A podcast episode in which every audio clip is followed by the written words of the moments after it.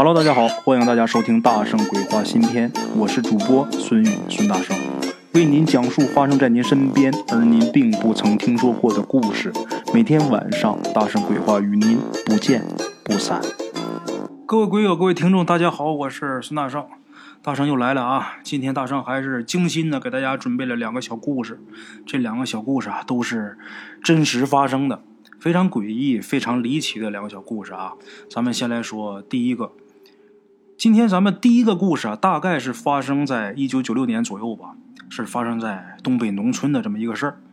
有这么一天呢，咱们鬼友他父亲啊，突然间接到老家的电话，让赶紧回去，说鬼友他二爷爷，也就是他父亲的二叔啊，这人快不行了。就这么的，鬼友他爸妈就连夜坐飞机回去了。可是到了老家之后啊，鬼友他二爷爷却突然间好了。而且跟家里人呐还有说有笑的，家里的事儿啊方方面面的啊，老爷子都非常清楚啊，这脑子也变得特别灵活。最不可思议的是什么呢？鬼友他父亲回去之后，能有半个月的时间，大伙儿发现呢，他这二爷爷在这半个月之内啊，不吃不喝，水米未进，什么都不吃，什么都不喝，但是这老头的精神。还是那么好，这精神头啊倍儿足啊！归有他父亲还有几个本家兄弟啊，大家在一起就商量，就觉得这事儿不对劲儿。这怎么能这么长时间不吃东西不喝水，人这精神头还这么足呢？而且已经快要不行的人呐，怎么突然间这样？你要说是回光返照，那不可能这么长时间呐！回光返照，大伙知道，就一会儿就完了。他这半个月了呀！不对劲儿，在这些个鬼友他这些个叔叔里边啊，其中有一个叔叔长得很像钟馗啊，长得狮鼻阔口，一脸的络腮胡子啊。这个人在村里边啊是特别有名的胆大之人啊，但凡谁家要是有个什么不干净的东西，都会请他去帮忙。只要他一在场啊，哪家要是。招了不干净东西了，他一进屋，这不干净东西啊就跑了，因为他这相长得啊非常凶恶，神鬼怕恶人嘛。就这么一位，他这叔叔啊也说，我觉得这个老爷子也不对劲儿，不对劲儿。按理说，要是有什么邪祟呀，我在这他也不敢来呀。啊，怎么回事呢？要么这么的吧，我找个明白人看看吧。他认识。明白人认识这些搞灵异活动的，而且关系都挺好的。因为本身啊，谁家一有邪魔外道的事愿意找他，所以说他跟这些人接触的也多。哎，我找他们呢，还不用花多少钱，就让他给帮帮忙，好吧？找就这么说好了，把这个能人呐给找来了。找来之后，这人呐到了鬼友他二爷爷这个房间里边啊，打眼一看，转身就出去了。然后告诉我鬼友他父亲，啊，就说这老头子真人早就死了，现在这个不是真人，有一个小鬼啊附在他身上了。另外不光啊这么一个附在他身上的，大门口那沙子堆上还坐着一个在那等着呢。看这架势啊，这个下去，那个就得上来。这么一说完之后，大伙儿都瞪个眼睛，张着嘴呀！我的妈呀，这怎么办呢？那人说没没关系，没关系啊。说完之后，拿出这个笔墨，给画了几道符，然后啊，就跟大伙儿说：说晚上的时候弄点米，用这符把那米给它包住。等老爷子睡着之后，你就把这个包着米的这个符放到他这个枕头下面去。这符只要是一放到他这个枕头下面，这老爷子当天晚上肯定会死，肯定会咽气儿。等咽气儿之后啊，再把这个符放到碗里边给他烧了。等烧成灰之后，往碗里边再添点米，然后在米上再插上三炷香，然后烧点纸钱。等纸钱烧完之后，找个人端着这个碗啊，不要回头，一直走走到十字路口，把这碗扔了就行了。说完这个啊，这个请来的这个高人呐，明白这懂这些事儿的人呐，就走了啊。这个人自称是个道士，其实，呃，他也不是道士啊，就是即便是道士也不专业，只不过会一些比较难以解释的这个术数啊，经常帮别人看看这个看看那个的。人家交代完走了，当天晚上这本家几个兄弟说，那就按照人家说这么办呗，啊，鬼友他叔叔。就把这个包了米的这个符啊，悄悄的放到了鬼友他二爷爷的这个枕头下面。然后啊，屋里边留了两个人，其他人呢都去别的屋里边聊天了。其实从内心来讲啊，咱们鬼友他父亲，他原本是不相信这个的，因为在北京生活了那么多年，连工作生活了四十多年了。那年啊，鬼友他爸都六十多岁了。六十二三岁，咱说在北京，在城里边，他没有这么多讲究。这个其实也好理解啊，不光是北京，就是说这个县城里边，甚至啊都没有农村里边那么讲究。这个农村讲究这些东西的事还是比较多的。鬼友他爸呀不相信，但是过了能有半个小时左右啊，就有人喊，就说老爷子不行了啊！大伙一听说不行，那赶紧吧。鬼友他爸，还有那几个本家兄弟啊，一起的赶紧都跑到隔壁去看去。鬼友他爸一进屋就说呀：“哎，这世界上还真有这回事儿。”后来鬼友听他爸说啊，他一进屋就看见鬼友他二爷爷，他爸的二叔，这脸在半个小时里一下就衰老了很多，就那种活人该有的精气神儿一下就不见了。这人光有出气儿，没有进气儿。鬼友他爸，呃，还有几个兄弟帮着给这个老爷子换了寿衣。等这寿衣穿完了，鬼友他这二爷爷彻底咽气儿了，没有呼吸了，去世了。这人咽气儿了，那得按照人家来的那位高人呐，来那位先生啊，那位道士，得按照人家那个吩咐啊，得把这米。包着米的这个符放碗里边得烧了，然后添米、插香、烧纸，这都好弄。关键是最后得端着这个米碗往出走，走到十字路口，这活谁去干去？当时那农村啊，晚上特别黑，就现在也是一般农村也没有路灯，晚上特别特别黑，伸手不见五指啊，没人敢去。最后鬼友那位叔叔就长得像钟馗那位啊。一脸络腮胡子那位叔叔说：“那这哎呀，这事我来啊！他一点都不怕，为什么？因为他经常帮别人干这一类的事儿。这个经常晚上半夜啊，帮人家送个替身啊，啊，这个烧个纸啊，送个这弄个那的，所以说他也不在乎这个事儿。然后就他端着这个米碗呐，一直走，走了能有三四里地啊，才找了一个十字路口，把这碗给扔了，因为怕道近再跟回来。”啊，你说跟回来这边都咽气了，再附上再诈尸了，可怎么办？啊，赶紧的走远点把这碗扔了。扔了之后回来呀，中间呢还找这个没人的地方，还抽了好几根烟才往回走的。因为这个据说这个小鬼儿，呃，只要是见了这个烟火啊啥的啊，这个小鬼儿啊就不敢再跟着你走了，都有这么一说。反正他这么歇歇是对的啊，因为你要是直接就回家的话，很容易又给带回来，啊，就这么的这个事儿啊，算是圆满了。鬼友他二爷呀，也是驾鹤西游了。这个人呐，到了寿数啊，他该走就是走的。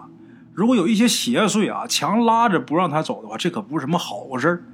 可能有的鬼友会想，我小时候都想啊，我小时候也经历过这种事儿。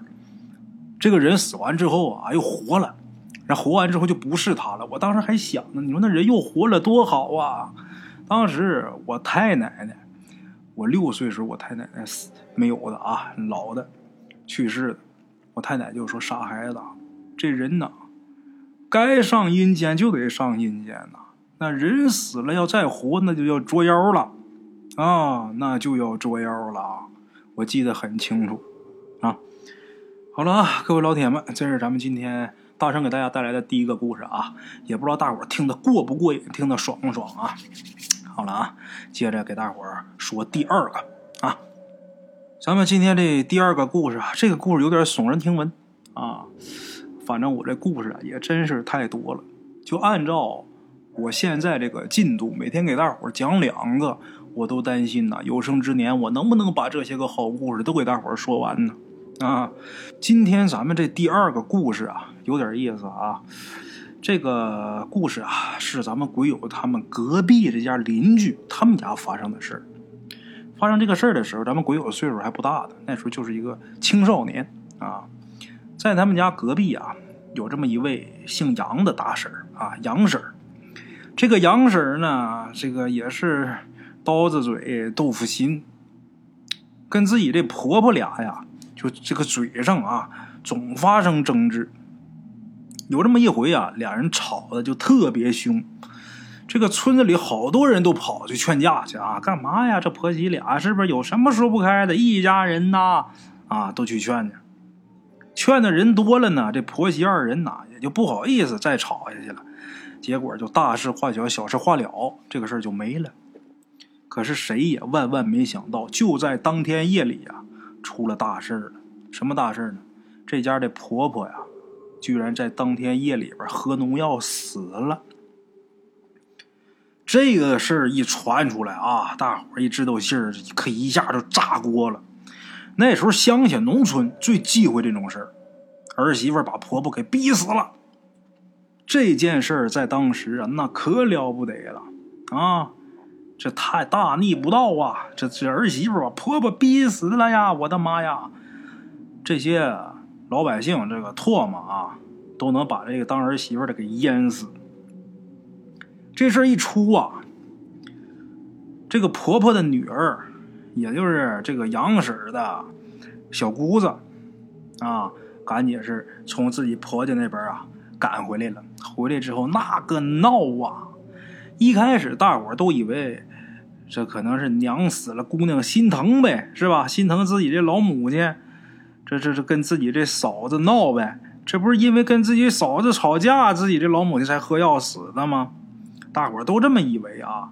以为心疼自己妈，可是闹到最后，大伙才知道，他居然是为了他老妈留下的那点棺材本儿，能有三万多块钱啊！为这三万多块钱，这个杨婶啊，毕竟她顶着自己逼死婆婆的这个臭名啊，她也不敢跟这小姑子硬碰硬，结果就把这钱呢，全都给了小姑子了，然后自己掏腰包把自己婆婆呀给安葬了，哎。按理说呢，这个事儿虽然不是说好事儿，但是也有个结果了，也就算完了。可是诡异的事呢，从她婆婆啊被埋的第二天就开始了。怎么回事呢？有那么一天早上，这杨婶啊迷迷糊糊的起来上茅房。哎，这个农村这个厕所呀，这茅房啊，一般都是就过去农村这个呃院里有猪圈嘛，挨着猪圈嘛。是吧？都有那么一个旱厕，就是地上挖个坑，有的是往里边放一口缸，上面躺两块板儿，那不就厕所嘛？就旱厕嘛。这个周围拿这个苞米杆子或者拿木头板子夹那么一圈那过去那农村厕所不就那样吗？都在院里边。这杨婶迷迷糊糊起来啊，上厕所，这个一推房门呐，把这房门啊，这一拉房门一拽，有一个东西一下就倒她怀里了。一下就倒过来了，他伸手这下意识这么一接呀，接过来了。自己揉揉眼睛一看呢，这心都跳出来了。什么呀？他已经死了的这个婆婆靠他怀里了。倒不是他这婆婆起死回生啊，还是他婆婆这死倒这尸体靠他怀里了。哎呀，杨婶当时那受惊过度，搁谁谁也受不了啊，当场咯喽一声就昏过去了。这事儿一下可就传开了，这事儿啊，就比当时这老婆婆喝药的时候那议论的还厉害呢。这死人怎么从棺材里回来了？哎呦我的妈呀！这怎么这跑自己家门口一开门，这扑自己儿媳妇怀里，这可了不得喽！有好多说闲话、捡便宜嗑的就说啊，这杨婶啊，她他妈作恶多端呐！她这婆婆死了之后啊，都不想放过她，打这棺材里爬出来呀，也得要把她给带走啊！那好多人都这么说，杨婶也是真没招啊！缓醒过来之后啊，这是流着眼泪呀，又一次给自己婆婆呀装棺材里边，又给重新下葬。这个事儿如果到这儿就结束了啊，可能也就没什么了，可能也就不够耸人听闻了。但是啊，万万不是，没想到又过了两天，这个杨婶儿她那小姑子又来了。这回她这小姑子来啊，那是气势汹汹啊啊！就说杨婶你你要害我呀，你意图加害我呀啊！俩人连撕巴再扯再吵，一开始谁也不明白怎么回事后来呀，时间长，扯吵的从他们吵架这个话里边，大伙听出来这个事儿的原委了。怎么回事呢？原来呀，那个她婆婆那尸体呀，前天晚上不是。来了杨婶家吗，昨天晚上啊，又去跑到自己这姑娘家去了，就跑到杨婶这小姑子家去，也去她家了，也是杨婶这小姑子啊，一开门，然后这老太太尸体啊，咣当就栽自己姑娘怀里了。这杨婶她小姑子就怀疑啊，这绝对是自己自己的嫂子，这杨婶对自己是怀恨在心呐。肯定是她昨天晚上把我婆婆尸体啊从坟坑里边挖出来了，搬到我自己家，戳在我自己家门上了。啊，肯定是我嫂子这么干的。大伙儿都劝呐，你别动怒啊，是吧？好好说，好好说。哎呀，这这是不不能不能是你嫂子，因为你嫂子这比你在前一天呐，你婆婆已经到她这儿来了，你嫂子不可能说就把你婆婆送你那儿去啊。他这小姑子不依不饶啊，就说就是自己这嫂子逼死了自己的老娘啊！啊，这个我老娘来找他正常，因为我妈是他逼死的，是不是？可是我当女儿的，我一向很孝顺呐。我妈不可能来害我，也不可能来吓唬我呀，除非有人故意加害我。谁能故意加害我？就我这嫂子啊！说的可有理了。啊，最后啊，把这杨婶给逼得没招了。杨婶就说：“得了，我怎么说也不对呀！啊我有一百张嘴，我也说不清楚了。干脆这样吧，咱请个跳大神咱请个大神让大神把我婆婆这魂请出来，咱们问我婆婆行不行？咱问个清楚，把这事来龙去脉咱们整明白。结果他这小姑子这气势啊，一下就下去了。”也不吵吵了，也不闹了，好像还有点不情愿啊。后来就说算了，算了，算了。杨婶一看，说那算了哪行啊？你这这么说我那哪行？还是把这大婶给请来了。这大婶来了呀，看了看，也没多说话啊，就让他们说你们在什么时间对着什么方位，呃，烧点纸，烧纸的时候说点什么话啊，然后烧完你们就就行了啊，就以后就没有这事了啊。大伙都以为这大神看完可能就好了呗，可是这个事儿啊，远远还没有结束。哎，接下来能有半个月，杨婶那小姑子每天打开门，她自己妈这尸体肯定准确无误的倒进她的怀里。这半个月期间，前两天天天这样，往后边她不敢了，不敢开门了。自己爷们开门也不行。那大伙想一想。这事儿半个月呀，他们家最后啊报警了，就说这事儿不对，啊，可是报警警察来也没招啊，这死人这这一时也查不明白呀。结果啊，这个杨婶这小姑子这人呢就已经崩溃了，啊，这哪行啊？一开门自己这个娘啊 已经老了，这个娘啊这死倒天天这迎接自己，可怎么弄啊？这人就快疯了，最后他这小姑子又找上门来了，就说这个杨婶啊，就说我你别别再干这个事儿了啊！你要再这么干的话，那咱谁都别活，咱俩一起死去吧。这杨婶就跟他这个小姑子就说呗，就说你怎么这样呢？啊，什么你又怎么了？这这这这小姑子说这如何如何？这半个月啊，我妈天天在咱家门口。这杨婶说：“你可真能耐呀，那跟我有什么关系啊？”结果他这小姑子气急了，一时口快啊，就把这个事儿啊开头怎么怎么回事他给说了。怎么回事呢？第一次，杨婶她婆婆这尸体出现在杨婶他们家门口的时候，啊，原来那回呀是她这小姑子搞的鬼。那她为什么要这么干呢？她是啊很生气自己这嫂子啊，因为那点钱跟自己吵吵。另外一个，他也是想吓唬吓唬自己这个嫂子，要不叫你我妈能喝药吗？啊！所以他趁着这个夜色，把自己老娘的尸体从棺材里边给搬出来了。那老太太刚死完，那身上都棒硬啊啊，就戳这个杨大婶他们家这个门口了，想惩罚一下他这个嫂子。哎，结果杨婶早上起来上厕所，一开门，这尸体扑自己怀里边了嘛，是这么回事他小姑子弄的，可是没成想啊，从那之后这尸体天天在自己家门口，所以说这个。杨婶这小姑子就特别肯定这事儿肯定是我嫂子干的呀，是吧？我弄去吓唬你，你又把我妈搬咱家来吓唬我呀？这个事儿没有什么鬼魂作祟，绝对就是嫂子，就是我嫂子干的啊！一听杨婶这小姑子这么说，在场的人大伙都哎呦我的妈，这天底还有这事儿啊！没想到啊，哎呀，杨婶这小姑子这么恶毒啊！你迫害自己嫂子也就算了，你还把自己老娘尸体从棺材里边给搬出来，你于心何忍呐？大伙都说你这么干可不对。杨婶一听自己小姑子说，也吓坏了。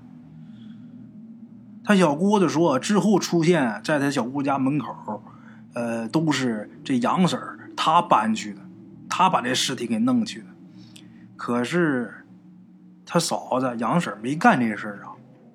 那这她婆婆的尸体怎么天天在她小姑子家门口啊？越想越害怕，思来想去呀，不行，还得去找那个跳大神的啊！这跳大神的他会通灵啊，这鬼能附他身上啊，还得让这老太太自己说这怎么回事。这回找到这个跳大神的呀，这个跳大神跟第一回来的时候态度也不一样了。这个跳大神也说实话了，怎么回事呢？原来他第一回来的时候。这个杨婶她死了的那个婆婆的鬼魂呐，已经跟他俩俩人已经是聊了，一人一鬼一唠，这大神知道了。杨婶这婆婆呀是故意惩罚自己女儿，而且当时啊，杨婶她婆婆的鬼魂让这大婶啊，你不要插手这个事儿。所以说第一回来这大婶啊，才装糊涂了事啊，趁早人就走了，就随便简单一敷衍你，人家就撤了。因为这鬼魂有话，这事儿你别插手。啊，后来这个事儿说开了，大伙才知道这个事儿到底是怎么回事。一开始啊，这婆婆的确是因为跟自己儿媳妇儿，也就是杨婶两个人吵架啊，这一置气呀，这人呐才自杀的。哎，等她死了以后啊，那火气早就没有了。这死完之后，人这脑才变得特别清醒，她才知道啊。死完之后，自己才明白这个事儿啊，是自己不对，而且儿媳妇儿也没有说想害自己，也是自己呀，这喝药死的，所以说就没怪自己的儿媳妇。可是这老太太呀，有那三万多块钱这个棺材本啊，本来她是想留给自己老伴养老的，但是没想到啊，被自己女儿趁机啊给要走了。啊，这老太太本身就咽不下这口气。可是呢，到底是自己女儿，那能把她怎么样啊？拿走拿走吧，这事儿也就算了。谁知道他这女儿啊，这个心肠这么狠啊，把自己个已经下葬好这尸体从棺材里边又给搬出来了。这一下，这老太太呀才气不过，天天去他女儿家门口去，啊，吓唬吓唬他女儿。这事儿终于是说开了。杨婶她这小姑子也知道啊，这不是自己嫂子啊吓唬自己，这是自己老娘啊动了气了，从棺材里边出来啊，到自己家门口。事后也有人研究，我说那棺材那玩意儿，那都拿钉钉死的了是吧？那怎么能说弄开就弄开呢？这个杨婶她小姑子不是把这个钱给拿走了吗？她小姑子把这个三万块钱拿走之后，杨婶自己掏腰包，呃发送了她的婆婆。所以说呀，她这个也没什么钱，给她婆婆买的棺材呀也不好，杨木棺材。这个棺材钉啊，钉的这个数量也是有限的，那玩意儿不能钉多，不能钉少，固定多少根钉啊。这个杨木啊，这钉子一钉啊，它不，你不像松木啊，你不像这些个好木，你像金丝楠什么的，那要钉根钉，你拿撬棍你都扣不起来。那杨木钉根钉本身它就不结实。另外一个，这个尸体呀，力大无穷，它跟活人不一样，在里边顶就把这棺材盖儿给顶开了。顶开它反反复复的，还都是这一口棺材，这钉啊也还是这些个钉，钉的那些眼儿啊也都差不多少，所以老太太三番五次出来。哎呦，这个事儿啊，在当时啊，那真是闹得沸沸扬扬啊，没人不知道。后来没办法了，大伙儿就是出钱呗，给老太太又买了一口好棺材，这把把这棺材定的这个瓷实啊，然后又重新给埋好了。这大婶也说呀，就你们即使不这样，老太太也不能出来了。他这口气儿消了啊，也该去哪儿就去哪儿了。他不能再这么出来吓唬人了，因为这样啊，对他自己的魂魄呀也不好。另外一个，自己的尸首啊，已然都入土了，整天出来溜达那哪行啊？时间长那不得烂了臭了呀？啊，好了啊，各位老铁们，这个第二个故事啊，我听着多少是有点玄乎，但是我觉得这个故事还是挺不错的啊，所以我分享给大家。好了，各位老铁们，咱们今天这两个故事给大伙说完了，接下来开始干正经事儿了。接着给各位说这阳宅十二煞啊，今天我们要说到的叫破财煞。哎，这个阳宅风水上啊，对房屋形成凶煞或者是吉兆，多数都是通过这个房屋结构方向来判断的，但是也有少数情况是通过这个外形来判断的啊。这个房屋的外形啊，呃。用利用这个来判定这个房子是吉是凶，这个其实是很少用的。外形判断法在这个阴宅风水里边是比较常见的啊。阴宅大伙知道吧？就是埋坟呐，这个从外形看是比较常见的。就根据某座山的形状啊、河流的形状啊来看这儿的风水好坏。但是这种方法利用在这个阳宅当中的很少很少。但是我们今天要讲的呢。呃，就是这个利用外形来判断啊，这个破财煞就是靠这个外形来判断的啊。虽然很少见，但是也不是说没有，不是说用不到，这个就很关键啊。什么叫破财煞呀？大伙儿记住啊，如果有几栋楼、几栋楼房，这几栋楼房啊高低不同、高低交错，这个房顶啊，这个。有的高，有的低，就像这个楼梯台阶似的啊，起起伏伏的。这种情况下啊，这种这些个楼房都集中在一起的话，这就形成了破财煞。那么具体哪栋楼会破财呢？啊，俗话说呀，人往高处走，水往低处流。像这种挤在一起、高低交错的大楼，矮的楼房就会形成破财煞的局。这高的楼房啊，则会人财两旺。哎，这个呀，为什么会这样呢？因为呀，这个这一片的楼啊，高低交错，这个低的呀，都成了这个高的垫脚石。啊，所以说大伙在选择办公室的时候，或者是选择住房的时候，如果遇到不像不是这种小区啊，就是在某个区，这个楼房是高低交错、很拥挤这种的，大伙一定要选高的那一栋，啊，而且在居住的时候也要往往高了住。但是虽然说往高住，但是不能住顶层，哎，顶层因为它散气呀，啊，买房啊。还是租办公室都是一个道理啊。好了，各位，今天这个破财煞给大伙儿先说到这儿啊。好了，各位，今天先到这儿，明天同一时间呢，大圣鬼话不见不散啊。路边的茶楼，人影错落用声音细说神鬼妖狐，用音频启迪人生，欢迎收听大圣鬼话。Hello，大家好，我是主播呀。现在吃完了饭，然后就回到自己的课室上啊。喜马拉雅、百度搜索“大圣鬼话”，跟孙宇、孙大圣一起探索另一个世界。那天山女子独守空城，也只是感谢鬼友们，感谢鬼友们。感谢鬼友们一路陪伴，大圣鬼话见字如面。欲知后事如何，且听我下回分说。